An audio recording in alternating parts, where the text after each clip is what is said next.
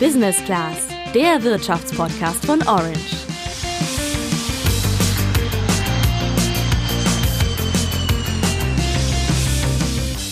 Also bei TikTok habe ich ja irgendwie das Gefühl, man mag die App oder man mag sie gar nicht. Ich persönlich weiß auch noch nicht so ganz, wo ich mich da einordnen soll. Ich kenne da aber jemanden, der von der App nicht wirklich viel hält. We're looking at TikTok. We may be banning TikTok. We may be doing some other things. There are a couple of options, but a lot of things are happening. So we'll see what happens. But we are looking at a lot of alternatives with respect to TikTok. Ja, US-Präsident Donald Trump droht damit, TikTok in den USA zu verbieten, weil die App Daten nach China weiterleiten soll. Unsere Expertin heute im Podcast ist zwar auch skeptisch, sagt aber, es wird ein Datenschutzproblem vorgeschoben, das wir so nicht erkennen können.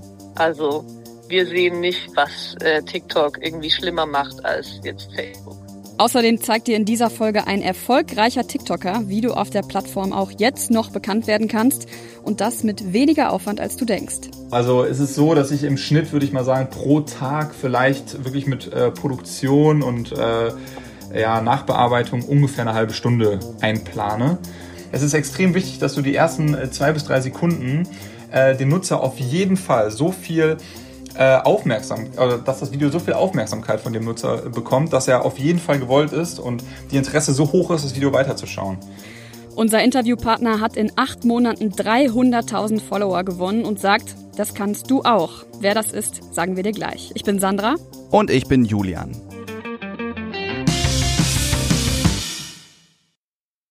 Donald Trump hat ja seit längerer Zeit schon kein gutes Verhältnis zu TikTok. Jetzt nimmt der US-Präsident die App aber noch schärfer ins Visier. Ja, Trump hat nämlich überlegt, TikTok zu verbieten, denn er hat Bedenken, was den Datenschutz betrifft und die App deshalb sogar als, Zitat, nationales Risiko bezeichnet. TikTok gehört dem chinesischen Unternehmen ByteDance und dem wirft er vor, dass es Nutzerdaten an die chinesische Regierung weitergibt, die damit in gewisser Weise Kontrolle und Informationen über Amerikanerinnen und Amerikaner gewinnen könnte. Gegen die Vorwürfe von Trump wehrt sich das Unternehmen und sagt, dass das nicht stimmt und dass die Nutzerdaten nicht nur in China selbst, sondern auch auf Servern in anderen Ländern gespeichert werden. Ja, für eine so rasant wachsende App wie TikTok ist die USA aber ein wichtiger Markt und ein Verbot der App wollen natürlich weder die Nutzer noch die Betreiber. Deshalb möchte Microsoft jetzt die Geschäfte von TikTok in den USA, Kanada, Neuseeland und Australien übernehmen und Trump stellt ein Ultimatum. Wenn die Übernahme nicht bis zum 15. September steht, will er die App in seinem Land verbieten. Ja, die chinesische Regierung bezeichnet diese mögliche Übernahme als Diebstahl eines Technologieunternehmens. Die App ist den Chinesen vermutlich deshalb so heilig, weil es die erste App ist, die so einen riesigen Erfolg außerhalb von China hat. Dabei kann man in China selbst TikTok gar nicht nutzen. Dafür gibt's die App Douyin, die ähnlich aussieht wie TikTok, aber dafür ein paar andere Funktionen hat und auch stärker zensiert ist aber auch die gehört zu ByteDance. Für Microsoft ist der Deal jetzt deshalb so interessant, weil das Unternehmen damit eben ja eine sehr junge und für sie neue Zielgruppe erreichen würde. Ob jetzt aber diese Datenschutzbedenken bei TikTok, die Trump hat, wirklich berechtigt sind, darüber sprechen wir jetzt nach einer kurzen Werbung. Dieser Podcast wird präsentiert von Aldi Nord. Aldi Nord hat für Berufseinsteiger einiges zu bieten. Den dualen Masterstudiengang Internationales Handelsmanagement inklusive Übernahme der Studiengebühren oder das Trainee-Programm zum Regionalverkaufsleiter. Beides mit starkem Einstiegsgehalt und großer Verantwortung ab Tag 1. Das sind nur einige der vielen Aufgaben und Vorteile, die Aldi Nord Berufseinsteigern bietet. Alle Infos dazu im Web unter aldi-nord.de slash karriere. Es ist kein Geheimnis, dass China seine eigenen Bürger über die sozialen Netzwerke beobachtet. Dass aber jetzt auch die Daten von amerikanischen genauso wie von deutschen TikTok-Usern in China landen, das macht vielen Datenschützern auch hierzulande Sorgen. Zu dem Thema habe ich mich mit Miriam Ruhenstroth unterhalten. Sie ist Projektleiterin von mobilsicher.de. Das ist ein unabhängiges Infoportal, das sich mit den Themen Privatsphäre, Datenschutz und Sicherheit beschäftigt. Und sie habe ich zu der ganzen Diskussion erstmal ganz generell gefragt, ob das denn überhaupt einen Unterschied macht, ob meine Nutzerdaten jetzt in China oder in den USA landen. Aus meiner Sicht macht es aber wenig Unterschied, ob jetzt zum Beispiel amerikanisch oder chinesisch, weil das sind ähm, eben beides ähm, Jurisdiktionen, wo sie als europäischer Bürger nicht sicher sein können, dass äh, Regierungen da nicht drauf zugreifen und sie es nicht mitkriegen. Das wissen wir aus den USA, dass das geht, dass es eben diese ähm, Möglichkeit gibt für Behörden. Und in China gehe ich mal auch davon aus, dass, dass das geht. Insofern sehe ich da jetzt nicht den großen Unterschied, ob, es, ähm, ob, ob ich Facebook nutze oder TikTok. Ja, übertragen auf die Diskussion, die Trump da angestoßen hat, würde das heißen, wenn einer Daten von den Amerikanern abfangen darf, dann bitte die Amerikaner selbst und nicht die Chinesen. Und welches Unternehmen sitzt in den USA und tut das schon seit Jahren? ist ja klar Facebook, wozu ja bekanntermaßen auch Instagram und WhatsApp gehören. Man kann also TikTok durchaus dafür kritisieren für seinen Datenschutz. Das sollte aber nicht darüber hinwegtäuschen, dass eben andere Apps, die ja die allermeisten von uns auch nutzen, das genauso auch schon lange tun. Also jeder, der diese Apps regelmäßig nutzt, der sollte wissen, dass der Facebook-Konzern ziemlich viele Daten über uns besitzt. Was TikTok, Facebook und Co. denn jetzt aber genau mit unseren Daten machen, das hat uns Miriam Ruhnstroth erklärt. Äh, da passiert ganz genau das einfach alles, was ich in dem sozialen Netzwerk mache und vor allen Dingen auch alle Inhalte, die man hochlädt, bei dem Konzern landen und ähm, ausgeschlachtet werden in aller ähm, in allen möglichen Formen. Also was konkret passiert ist, dass man in Nutzergruppen eingeteilt wird, dass aus den Nutzungsmuster, daraus welche Apps ich benutze, wann ich sie benutze, auf welche Art und Weise ich sie benutze, sogenannte Proxy-Daten abgeleitet werden. Also abgeleitete Daten zum Beispiel, wenn ich äh, ständig nachts äh, Apps nutze, wird zum Beispiel abgeleitet, ich habe Schlafprobleme. So, und aus diesen abgeleiteten Datenpunkten können dann eben bestimmte Eigenschaften zu meiner Person oder zu meinem Profil ähm, ja festgestellt werden. Also viele Dinge, die auf deinem Smartphone und in deinen Apps passieren, sind kein Zufall. Wenn du dich zum Beispiel nach Urlaub umgeschaut hast, dann ist es kein Zufall, wenn dir bei Facebook auf einmal Werbung für Reiseportale oder so angezeigt wird. Das passiert eben dadurch, dass Facebook die Daten darüber speichert, wie ihr euch auf eurem Smartphone verhaltet. Also welche Apps ihr wann anklickt, wie lange ihr sie nutzt und was ihr darauf tut. Auf diese Art und Weise lassen sich dann auch Rückschlüsse auf deine Persönlichkeit ziehen. Also, ob du zum Beispiel eine weltoffene Person bist oder aber eher zurückhaltend, wie du politisch eingestellt bist und so weiter. Ja, und diese Informationen werden dann wiederum zu Werbezwecken benutzt. Das heißt, es wird euch Werbung angezeigt, die sehr gut auf eure persönlichen Bedürfnisse abgestimmt ist, denn euer Handy weiß ja, was ihr wollt und leitet diese Infos an Facebook oder an andere Apps weiter. Ja, an dem Punkt muss ich mir, glaube ich, auch ganz ehrlich eingestehen, dass Facebook ganz schön viel über mich weiß, unter anderem ja auch meine Handynummer, weil ich eben auch WhatsApp nutze und die zusammengehören. Aber jetzt kann man ja sagen, dann sollen solche Unternehmen das halt alles von mir wissen, solange ich die Apps benutzen kann und der Mehrwert, den ich durch diese Nutzung habe, größer ist als die Gefahr, die von dem Datensammeln ausgeht, ist mir das egal und außerdem habe ich eh nichts zu verbergen. Von dem Argument hält Miriam Ruhnstroth aber nichts. Das ist natürlich ein zu kurz gesprungenes ähm, Argument, denn ähm, ich sage ja auch nicht, ich habe auf dem Klo auch nichts zu verbergen und dann kann, können alle zugucken. Also das sage ich dann immer bei, bei dem Argument, ich habe nichts zu verbergen. Es gibt halt etwas wie Privatsphäre und die gibt es aus sehr gutem Grund. Und dieser sehr gute Grund lautet, dass wir uns durch unsere Privatsphäre vor Manipulation von außen schützen. Das heißt konkret, durch diese Werbung, die dir da angezeigt wird, wirst du bewusst oder unbewusst dazu gebracht, zum Beispiel Dinge zu kaufen, kaufen, die du sonst eigentlich gar nicht kaufen würdest. Oder noch extremer wird's dann im politischen Kontext. Da wirst du durch politische Werbung vielleicht dazu gebracht, Menschen zu wählen, die du eigentlich gar nicht wählen würdest. Einfach weil es mit deinen Daten möglich ist, dich und deine Bedürfnisse über die sozialen Netzwerke auf einer ganz persönlichen Ebene anzusprechen. Wenn du dich zum Beispiel im Internet über BAföG schlau machst, könnte das so aussehen, dass dir dann in den sozialen Netzwerken Werbung angezeigt wird von einer Partei, die sich für eine Erhöhung des BAföGs einsetzt. Das kann aber dann in dem Moment auch darüber hinwegtäuschen, dass diese Partei sich vielleicht auch für andere, fraglichere Dinge einsetzt. Um jetzt nochmal auf TikTok zurückzukommen, wie in jedem anderen sozialen Netzwerk auch, sollte man mit seinen Daten hier vorsichtig umgehen. Ob das jetzt bei TikTok aber schlimmer ist als bei Facebook, das bezweifelt Miriam Ruhnstroth, denn Facebook ist einfach gerade noch größer als TikTok und hat damit eben auch mehr Möglichkeiten, Daten zu sammeln. Facebook hat auch noch ein paar andere problematische Sachen. Die haben eben diesen Analysedienst, der in diese, die betreiben nicht nur das äh, soziale Netzwerk, sondern eben auch einen Analysedienst, der in ganz, ganz vielen Apps eingebunden ist, die erstmal gar nichts mit Facebook zu tun haben.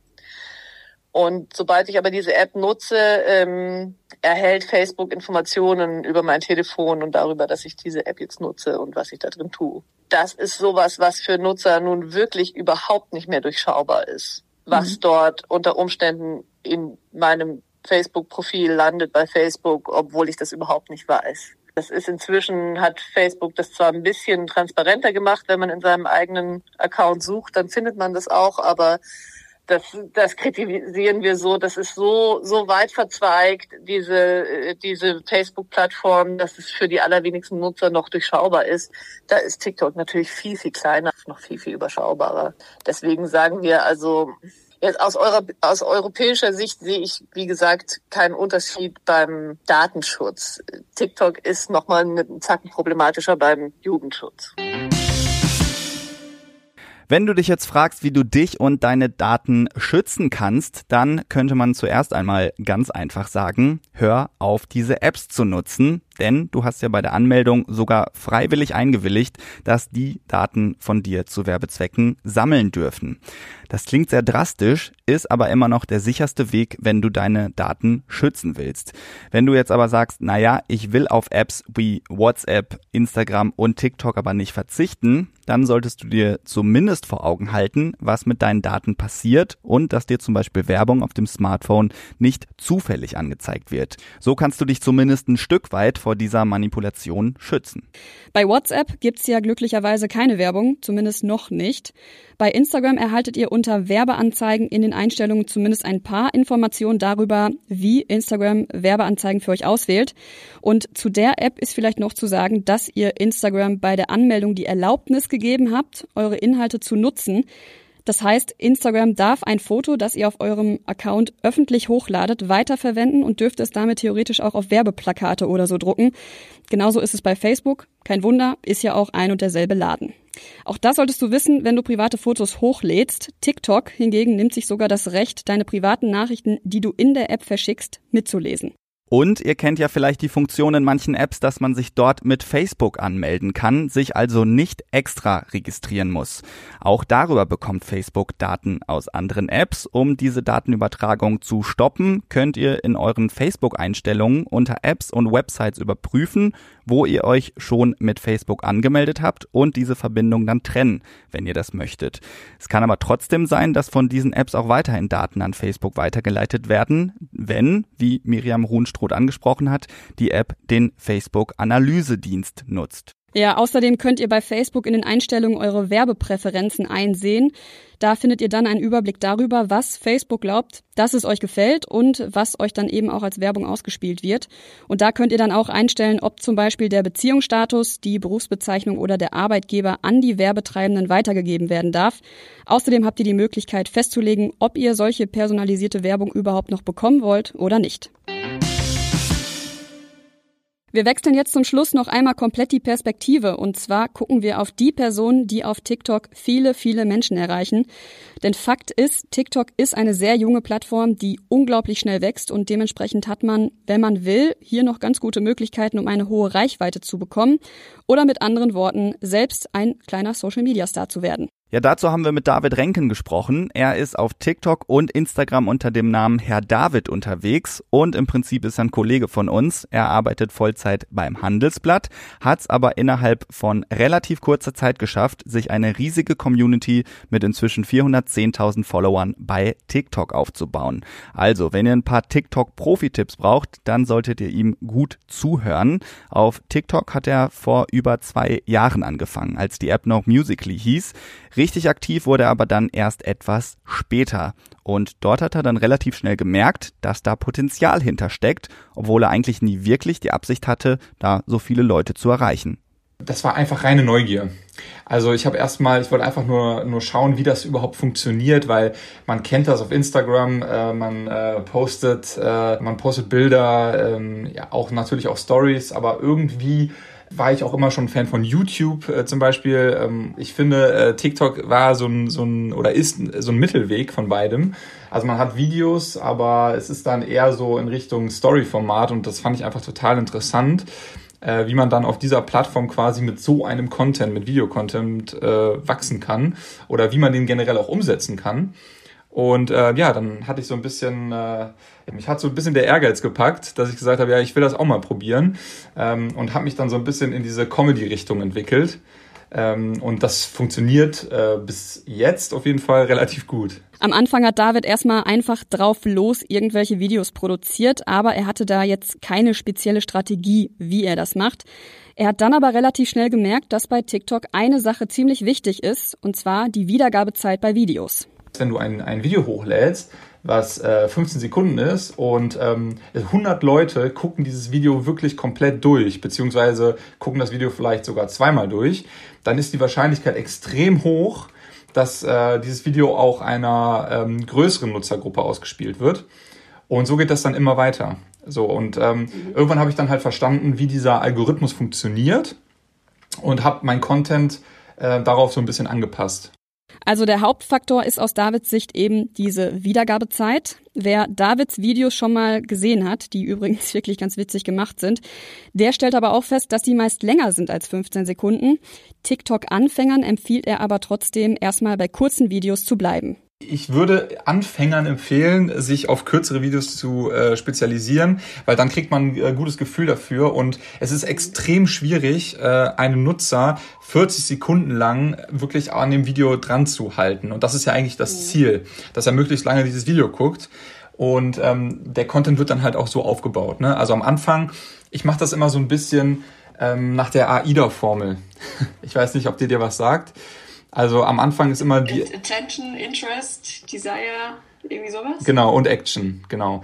Ähm, das ist quasi wie so die, ähm, das ist ja dieses Werbewirkungsprinzip, äh, was man auch bei einer ganz normalen äh, Werbung im, im, im, Fernsehen, wo das angewandt wird. Und ich, ich denke, oder mein Content versuche ich nach diesem Prinzip ähnlich aufzubauen. Das heißt, es ist extrem wichtig, dass du die ersten äh, zwei bis drei Sekunden äh, den Nutzer auf jeden Fall so viel äh, aufmerksam, oder dass das Video so viel Aufmerksamkeit von dem Nutzer bekommt, dass er auf jeden Fall gewollt ist und die Interesse so hoch ist, das Video weiterzuschauen. Das geht dann so weit, dass er, äh, dass der Nutzer dann sogar gewollt ist, mit dem Video zu interagieren. Das heißt, zu teilen, äh, zu liken, zu kommentieren. Also merkt euch die AIDA-Formel. Erst Aufmerksamkeit wecken, dann das Interesse halten und so den Nutzer am Ende dazu bringen, dass er mit eurem Video interagiert, was dann am Ende dazu führt, dass ihr noch mehr Reichweite bekommt. Auf diese Art und Weise ist es David gelungen, allein seit Dezember mehr als 300.000 Abonnenten zu bekommen, womit er selbst übrigens niemals gerechnet hätte. Sein aktuelles Wachstum liegt bei 15.000 Followern pro Woche und er hat in den vergangenen vier Wochen mehr als 20 Millionen Menschen erreicht mit seinen Videos. Das muss man sich mal vorstellen. Ja, das ist wirklich Wahnsinn und für David ist das inzwischen auch zur Leidenschaft geworden, denn seine Community motiviert ihn natürlich auch weiterzumachen durch entsprechend positive Kommentare und Nachrichten. Was auch krass ist, man hört ja oft über Influencer, dass es so viel Zeit kostet, Content zu erstellen. Bei David ist es aber gar nicht so viel Zeit, die dabei draufgeht. Also es ist so, dass ich im Schnitt, würde ich mal sagen, pro Tag vielleicht wirklich mit äh, Produktion und äh, ja, Nachbearbeitung ungefähr eine halbe Stunde einplane. Ähm, das liegt aber einfach daran, dass ähm, ich arbeite ja Vollzeit und ähm, habe tatsächlich ähm, wenig Zeit, beziehungsweise ich möchte nicht meine ganze Zeit opfern, um äh, TikToks zu machen. Denn ähm, ich habe natürlich auch äh, soziale Kontakte, die ich gerne pflegen möchte. Ich habe auch noch äh, andere Hobbys, die ich gerne mache. Ich gehe auch gerne zum Sport. Ich möchte auch gerne was mit meiner Freundin äh, machen. Und ähm, deswegen äh, TikTok ist für mich ähm, eine interessante Plattform, aber ich möchte nicht äh, komplett meine komplette Freizeit damit äh, verbringen ähm, oder auch mit Videos äh, zu produzieren. Und deswegen gerade ungefähr immer diese halbe Stunde, die ich einplane. Also eine halbe Stunde ist für die Zahl an Menschen, die David erreicht, ja wirklich noch überschaubar. David sagt aber auch selbst, dass andere TikToker mehr Zeit in ihre Videos investieren und natürlich dann auch die Qualität viel höher ist. Er nimmt seine Videos mit dem Handy in der Hand auf und meist direkt auch in der App. Andere arbeiten damit deutlich mehr Aufwand und stecken zum Beispiel auch viel mehr Zeit in die Nachbearbeitung des Videos. Wenn ihr jetzt noch keine Erfahrung mit TikTok habt, aber trotzdem Lust darauf habt, Videos zu machen, dann empfiehlt David, ladet euch die App einfach mal runter und schaut euch die Videos von anderen an. Denn da würde man relativ schnell merken, dass die Videos immer nach dem Prinzip funktionieren, dass sie am Anfang möglichst viel Aufmerksamkeit generieren und diese Aufmerksamkeit auch halten. Das könnt ihr auch ganz gut an euch selbst beobachten und euch bei den Videos mal fragen, unter welchen Umständen gucke ich das Video vollständig an oder warum breche ich ein Video ab.